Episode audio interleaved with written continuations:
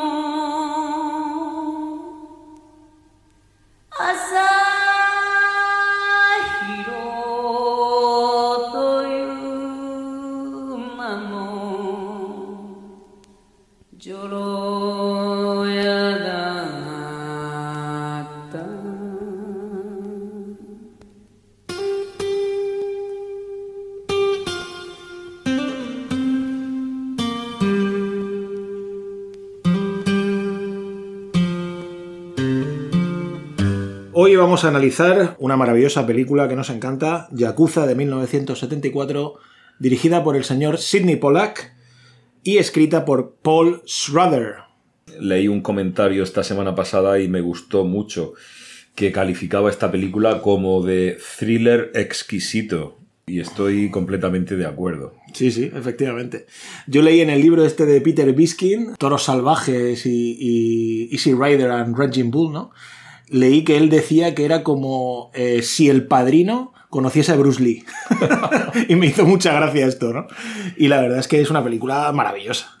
Estamos ante una película con un Robert Mitchum absolutamente espectacular. Fíjate, yo, dejando aparte las que grabara en género de western, yo creo que La Noche del Cazador y Yakuza son las dos películas que más me gusta la interpretación de, Robert Mitchum. Robert Mitchum está impresionante. Sí, está en esa época de la madurez y la serenidad que transmite muy bien al film, ¿no? Eh, nos vuelve a presentar Sidney Pollack a un personaje y media res, otra vez, como decíamos en el episodio de Bobby Deerfield, ¿no? Es decir, un personaje del que no sabemos mucho y cuya acción transcurre ya siendo mayor. Sí, es un poco, parece el estilo, ¿no? De Sidney Pollack. Y además jugando también, al igual que veíamos en la película que ya analizamos de Bobby Deerfield, con estos tiempos pausados, con esta trama que nos va desgranando poco a poco. Es una película que tiene este ritmo así un tanto irregular, ¿no? A veces un poco más rápida, a veces otras veces un poco más lenta y sobre todo muy conseguida en cuanto al tratamiento de, la, de los personajes y su complejidad y la historia que hay detrás de cada uno de ellos. Sí, sí, una historia fascinante que tiene que ver yo creo con el concepto de familia, ¿no? Sí, efectivamente, el concepto de familia y también con todas las tradiciones culturales japonesas, ¿no? Una película donde desde luego es un claro ejemplo de este concepto que alguna vez habíamos nombrado de giri, de deuda, el estar obligado a corresponder por favores o por regalos.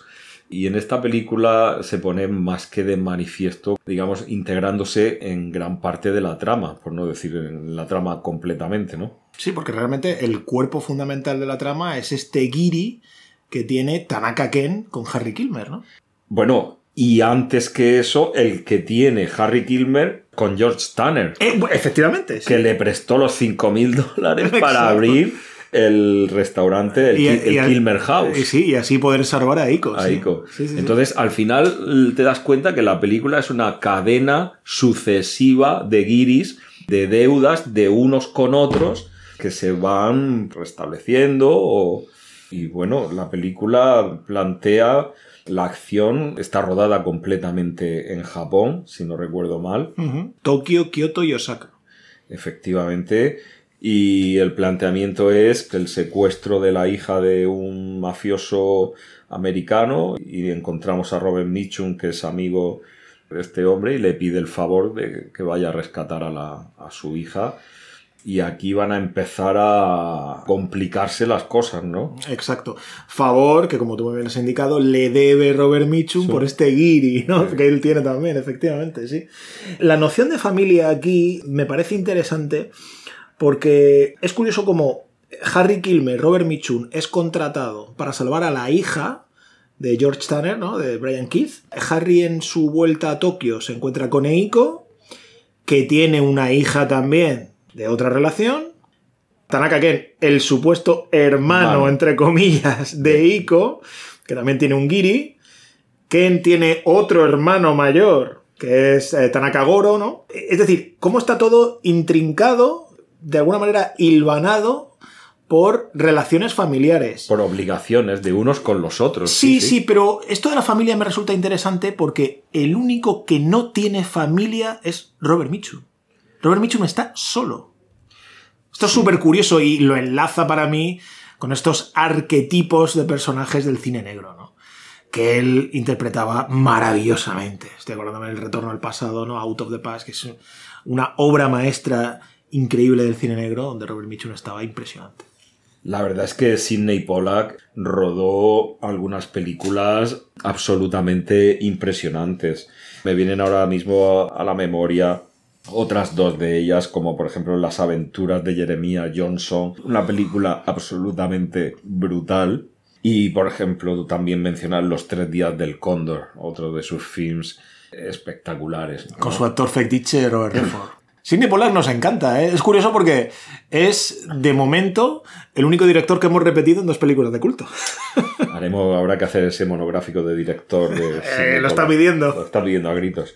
Y bueno, y en esta película vemos estas características de dos sociedades diametralmente opuestas, ¿no? Por un lado tenemos Estados Unidos confrontado con lo que es la sociedad colectiva japonesa. De hecho es el país menos judicializado del mundo, donde todo es más, digamos, consensuado y dialogado entre las partes, ¿no? Y es una película con una trama compleja, compleja aunque clásica, se podría decir. Me gusta la manera de enfocar lo moderno y lo tradicional, cómo hace esta mezcla Sidney Pollack en la película, ¿no? Las tradiciones más antiguas, más, valga la redundancia, más tradicionales, representadas en la figura de Tanaka Ken, la modernidad representada por Harry Kilmer, por este mundo occidental y cómo van interactuando, ¿no? Unas y otras. Sí. De hecho, hay un momento en el que Goro habla de su hermano y le dice a Robert Mitchum, es que mi hermano pertenece a otra época ya perdida del Japón. Exacto. Y es esta película en Tanaka Ken donde vamos a ver todos estos valores, como comentaba en la intro, del busido, que son estos valores tradicionales japoneses que más que un código de conducta, lo que representaba era una manera de vivir, una manera de vivir bajo unos valores morales muy estrictos y muy bien definidos. Pero es importante remarcar esto, que es un estilo de vida, es un estilo de, comprender la vida. Que representa a Tanaka Ken a la perfección. Exacto, efectivamente. Eh, un papel interpretado por Takakura Ken, que si Robert Mitchum está inmenso, Takakura Ken está impresionante. Hacen una pareja fabulosa. Espectacular. Hay que recordar que Takakura Ken fue el actor fetiche de este nuevo género de yakuza que empezó a darse en Japón en la década de los 60, con películas míticas. Una película donde vemos representado el mundo también de las armas, cuando llegan a casa del amigo americano de, Robert Mitchum, que tiene esta armería en casa, este gusto ¿no? americano por las armas. Sí, no, pero, es fascinante porque es como un... Es curioso porque es un occidental, este wit, ¿no? Este este amigo es un occidental que está bastante orientalizado, ¿no? En ese aspecto, o japonizado, podríamos decir, porque tiene todas estas armas, pero las tiene con un cuidado, con una meticulosidad, como si fuera un museo realmente. O sea, no las expone al estilo que las exponía, por ejemplo, Scorsese en Taxi Driver, ¿no? ¿Te acuerdas cuando comentamos Taxi Driver que decíamos que Scorsese pues, hacía un guiño a toda la cultura occidental, Harry el sucio, sino que aquí lo que hace este Wit es prácticamente un... Sí, eso es un museo, ¿no? Lleno de katanas. De hecho, hay una escena que para mí es eh, fabulosa, ¿no? Cuando Dusty, este joven que hace como de guardaespaldas, entre comillas, de Harry Kilmer, se corta, ¿no? Con la katana. Porque no sabe usarla. Dice, solamente la he abierto. Efectivamente, y es que este tratamiento de las armas es importante en la película, es importante y es relevante. Date cuenta cómo Tanaka Ken se nos presenta como una persona que pertenece a otra época y date cuenta cuál es su trabajo, que es instructor de artes marciales. Sí, él tiene una academia de kendo. Efectivamente, de kendo. Sin embargo, una de las escenas que Sidney Pollack nos quiere mostrar explícitamente y a propósito, donde Tanaka Ken ejecuta una técnica de Iaido, que es el arte de desenfundar el sable a la vez que cortar. Y esto es un arte marcial que, junto con el aikido, forman parte de la cultura del guerrero samurái. Entonces Sidney Pollack pone la cámara frente a Tanaka Ken, que ejecuta a la perfección esta técnica con todos sus pasos y con todos sus movimientos de desenfundar cortando y me parece absolutamente espectacular. Sí, sí. Espectacular.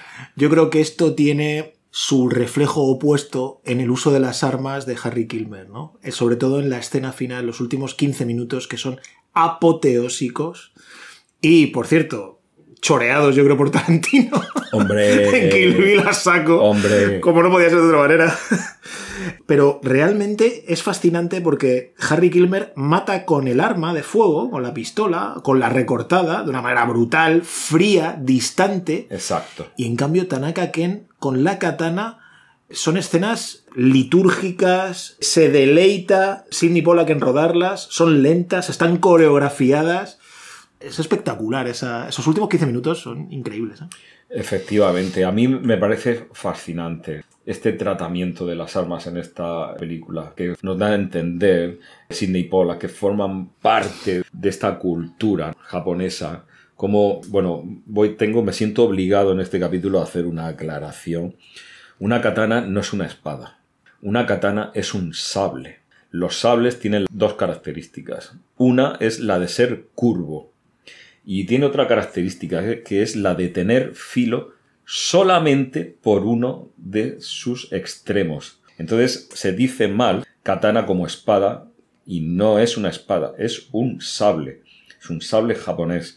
Y luego dentro de este tipo de sable tenemos el que es el estándar, la katana que mide entre un metro, un metro veinte. Y luego existían otras katanas más pequeñitas, el wakizashi, que es una katana de interior, cuando tenían que luchar dentro de habitaciones, edificios, para no golpear el techo o a lo mejor una pared, utilizaban una espada más corta, que era este wakizashi. En Japón este arte de la guerra estaba todo absolutamente pensado, incluso este arte marcial que comentaba, el iaido, este arte de desenfundar cortando de un solo movimiento tenía su porqué y era una técnica preparada para repeler un ataque, digamos, imprevisto. Todo tenía su explicación, su porqué, su estrategia en una palabra. Ante un ataque fortuito, inesperado y tal, la respuesta era ejecutar una técnica de Yaido y desmontar al, atacante. Esta película es, eh, bueno, esta escena final que tú comentas es absolutamente fabulosa, ¿no? Como, como todos estos oponentes van enfrentándose a Tanaka Ken y, y con su habilidad de excelente guerrero samurái los va liquidando, bueno, uno, uno por uno, ¿no? Guerrero samurái que deviene o decae, podríamos decir, en Yakuza, ¿no? Claro, es un antiguo guerrero, es un guerrero samurái con antiguos valores de Bushido, viviendo en una época moderna que ya lo que tiene son otros valores. El máximo exponente de esto lo vemos en la escena cuando se corta el dedo meñique como muestra de correspondencia para saldar esta deuda, restituir el honor. Te- Ante, ante te- su hermano. te entrego una parte de mi cuerpo para que Sí, aceptes, sí, mi, sí, para que aceptes mi redención. Esto está filmado de una manera maravillosa porque en un primer momento parece que va a hacer seppuku. En un primer momento, porque Sí. claro, Goro lo para, el hermano lo para de tal Le- manera le- que le dice, dicen- no, por favor, le dicen, no te lo permito. ya ha muerto bastante gente, ha muerto mi hijo y tal, ha muerto bastante gente como para que mueras tú también. No te lo permito, sí. Entonces, sí. claro, entonces no, se lo- no le permiten suicidarse, ¿no? Hacer el Arakiri, el seppuku es el Arakiri. Hmm. Habrá algún momento también que hacer una película de culto como Seppuku, ¿no? Hombre, de Kobayashi. hombre, hombre, hombre. Eh, bueno, pues es fascinante porque le para, pero luego él se corta el meñique, ¿no?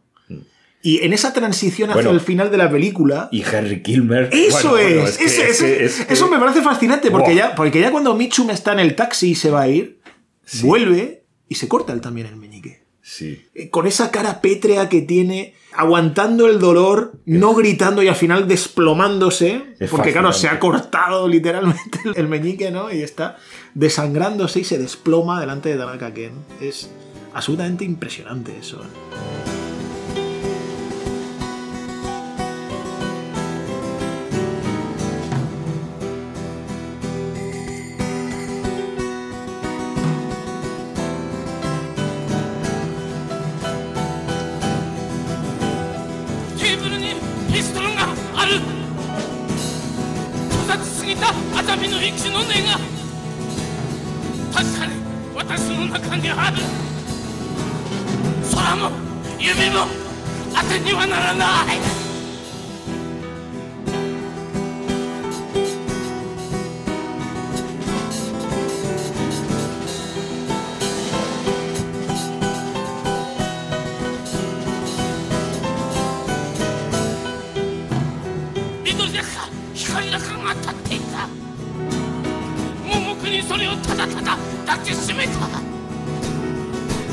不在を明かす風の音楽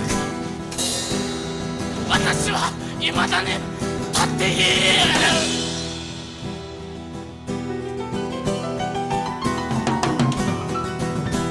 Y bueno, ¿qué te parece esta historia de estas implicaciones que tras la Segunda Guerra Mundial Robert Mitchum salva de la miseria y de la pobreza a Eiko y a partir de aquí empiezan a generarse estas... Claro, este, este, este Giri, ¿no? Con- Este- que tiene Tanaka Gen con, Sí. con Mitchum, ¿no? Porque Mitchum realmente es, eh, sí, después Pero de la da- Segunda Guerra Mundial, Estados Unidos ocupa Japón Sí, sí. y entonces, claro, Robert Mitchum es un soldado, eh, una especie de policía, decían, ¿no? ¿no? No se queda claro, pero es un soldado, un policía, que está ahí en el periodo de la ocupación y efectivamente, bueno, se enamora de Iko, la ayuda a salir adelante, a ella y a la hija, les abre este bar, ¿no? Gracias al dinero de George Tanner, de su amigo mafioso. Y gracias a este bar sigue viviendo hasta el día de hoy. Claro. Hasta- Pero date cuenta, ¿no te parece curioso la manera de proceder de Tanaka Ken? Claro, claro. ¿Crees que un occidental hubiera reaccionado de la misma manera? Claro, no, no, no, no, no, imposible. Ese es el, lo interesante del es, planteamiento. ese es el planteamiento, ese es el planteamiento. Claro, porque, porque aquí es Rudder, Paul Schrader, hay que recordar que Paul Schrader escribe el guion a raíz de una historia, de un relato de su hermano Leonard, ¿vale? Escribieron entre los dos, hubo ahí un Schrader contra Schrader, podríamos decir, Schrader versus Schrader, y que Paul Schrader, bueno, se comportó de una manera un poco extraña porque le dijo al hermano que escribiera el relato y luego la mayor parte del dinero del guion lo, lo cobró él, yo creo.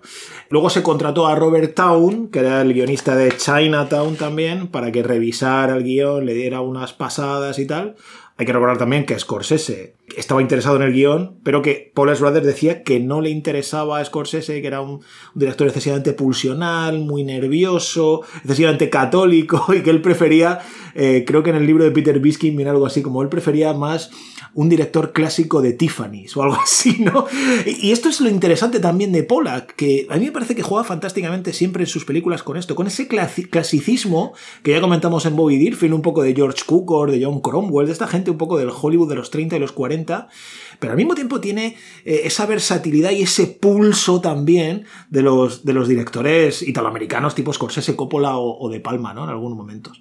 Eh, pues bien, mm, yo creo que Schrader aquí plantea muy bien el concepto del arrepentimiento occidental con el impulso oriental hacia una venganza honorable, porque yo creo que aquí el, el término interesante es el honor en la venganza. En la filosofía japonesa lo que hay es este concepto de honor dentro de la propia venganza, que a veces conlleva el tratamiento kamikaze, es decir, morir en, en la propia venganza, o incluso como tú has explicado antes, ¿no? Que él pues quería hacer seppuku delante de su hermano por, por, por haberlo deshonrado y haber porque hay que, hay que recordar que mata al hijo, mata a su sobrino, digamos, porque él le dice que es un... El que tiene la araña. Un chaval calvo que tiene la araña, claro, va con el sombrero, entonces al quitar el sombrero, él se da cuenta que es él, pero en el fragor de la batalla, en el fragor de la venganza, No puede evitar. no puede evitar asesinarlo, ¿no? Entonces, esto me parece interesante cómo lo contrapone Schrader. De hecho, este chaval joven, este guardaespaldas, Dusty, no entiende estos conceptos. Él no lo entiende. Le dice a, a Tanaka Ken, Giri significa obligación, ¿no? Y, le, y ojo a lo que le dice Tanaka Ken. Dice, no, no, obligación no. Significa carga. La carga más pesada que puedes llevar en tu vida. Y entonces le sigue preguntando Dusty y le dice, pero bueno, y si tú pasas de esta carga y nadie te la reprocha, no pasa nada, ¿no? Dice, no.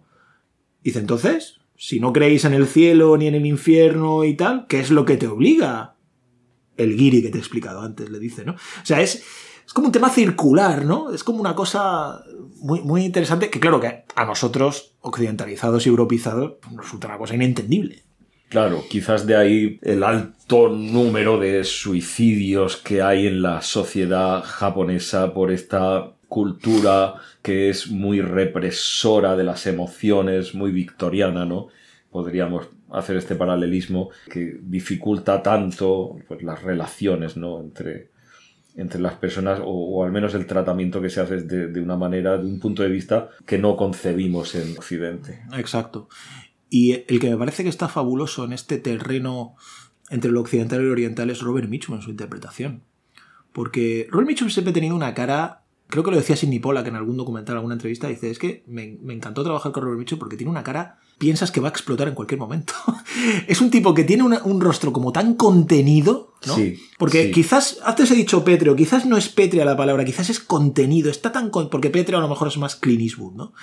Pero Robert Mitchum está tan contenido que dices en algún momento va a salir por cualquier lado, ¿no? Que también recuerda un poco al personaje de Travis, quizás, ¿no? El Taxi Driver de alguna manera. Sí, sí. Eh, pero está perfecto, ¿no? Está perfecto porque él, su, las escenas con Eiko, rodadas con ese clasicismo hollywoodiense y tal, es- está perfecto. No se sobrepasa en ningún momento, no la mira de más, sabe que hay esa atracción, sabe que hay ese amor, sabe que hay ese cariño. Él lo entiende, aunque le da pena, ¿no? Porque le pregunta varias veces, entonces, ¿por qué no te casas conmigo, no? Claro, él no sabe que Tanaka Ken realmente no es su hermano. ¿no? Es una gran película de redención y de amistad. De amistad desde el no entendimiento de la otra cultura, que es lo inter- o el no llegar a entender y a empatizar del todo con la otra cultura, Desde el respeto. desde el respeto, sí, sí, sí, sí, sí. Pero no llegas a entender y, y a empatizar con la otra cultura, pero la respetas y de alguna manera sí que Michum al final o Harry Kilmer tiene esta revelación, digamos, de, Sí, del busido, ¿no? De Claro. alguna manera. Sí, se, porque- se revela en este... Porque parece un cambio de guion repentino, ¿no? Va en el taxi, va hacia el aeropuerto y de repente dice, no, no, dé la vuelta. Sí, y porque- se corta el meñique. Porque además, date cuenta de una cosa, como Harry Kilmer es respetado por todo el círculo familiar, incluso por la hija de, Eiko, por Amako, Sí, sí, sí. sí. aun sabiendo que, bueno, no era el marido de, de Eiko. La muerte de Amako en la casa de... Es curioso porque la casa de Wit es al mismo tiempo un museo de, de armas, hemos dicho antes, ¿no? Una casa así muy, muy japonesa, es muy recogida, es donde aparentemente ellos están seguros, pero es donde se da la muerte de Amako, ¿no? Sí, digamos que esta casa, que en un momento dado de la película, es el punto central alrededor del cual gira la película. Y efectivamente es una muerte trágica, inesperada, pero Además, es una muerte que se da fuera de plano. Mm. Esto es interesantísimo también, cómo juega con esto Pollack. Es una muerte que no se muestra hasta el final que la madre la descubre muerta. Hasta que Iko, porque es tan violenta la escena y muere Dusty también, clavado con la katana y tal, que pierdes un poco la perspectiva y dices, bueno, no sé dónde se ha metido esta, esta chica. Bueno, pues está y muerta. es que está muerta. Exacto, sí, sí, sí. Sí, y esta, esta figura de los yakuzas, de esta mafia, digamos, económica, empresarial, como nos muestra la película, que por encima de los personajes está toda esta trama de intereses que los personajes lo único que son poco menos que víctimas de las consecuencias de estos mafiosos, ¿no? Como George Tanner al final termina descubriéndose como un auténtico sinvergüenza. Sí, sí. Que se ha lapidado el dinero de Toko, del gángster japonés. Sí, sí, Y dice, sí. no, es que llevo un ritmo, llevaba un ritmo de vida tan alto que me lo he tenido que gastar. Sí, todo". dice, ¿por qué no me has traído? ¿Has comprado armas para ti? No, para mí. Dice, no, no, es que ni siquiera he usado el dinero para comprar armas, sino para endeudarme más. Claro, pero es que lo peor de todo es que incluso después de haberle dicho esto entre ellos, no dejan de ser amigos, los, los gángsters. Es decir, al final quien paga las consecuencias son los débiles, los de abajo, que son Tanaka Ken, Harry Kilmer, Eiko, como estos mafiosos de rango superior dicen, bueno, pues ya haremos otro negocio para restituir esto y, y tal. Es un poco una justicia por su mano, esta justicia de Harry Kilmer y de Tanaka Ken. Hay que decir que el término yakuza proviene en el siglo XVII con el shogunato Tokugawa entre 1603 y 1868, en el cual este término yakuza comenzó a forjarse a partir de dos grupos principalmente de marginados, que eran los tequilla y los bakuto.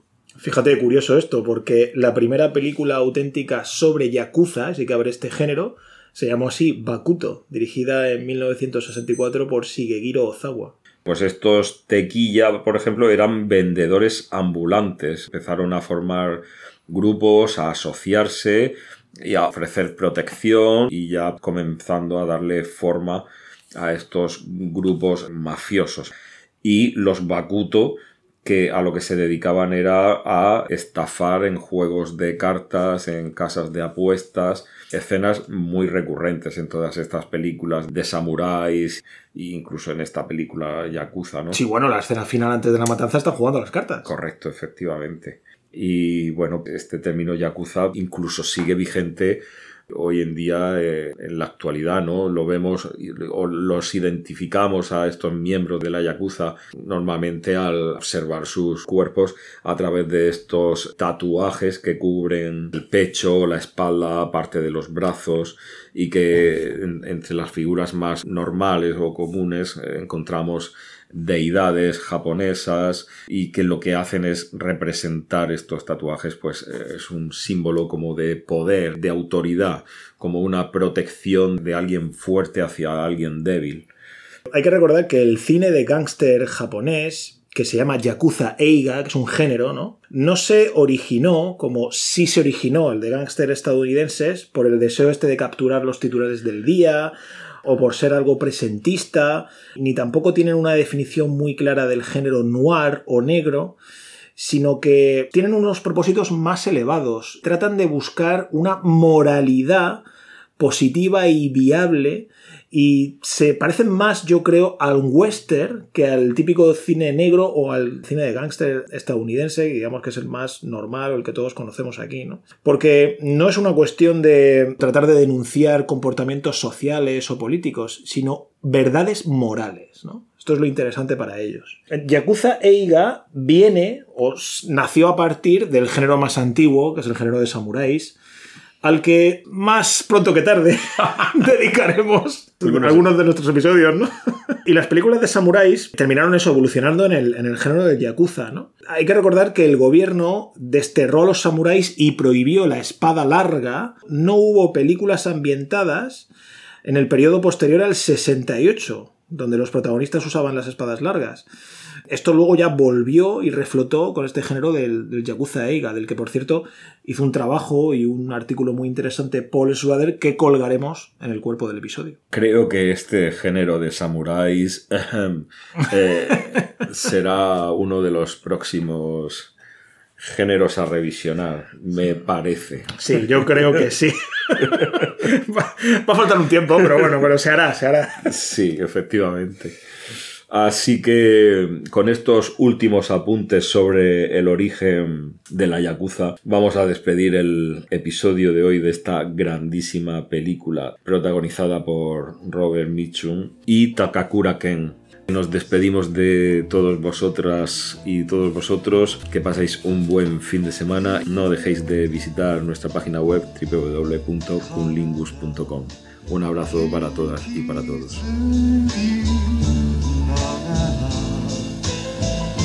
歩いてゆくお前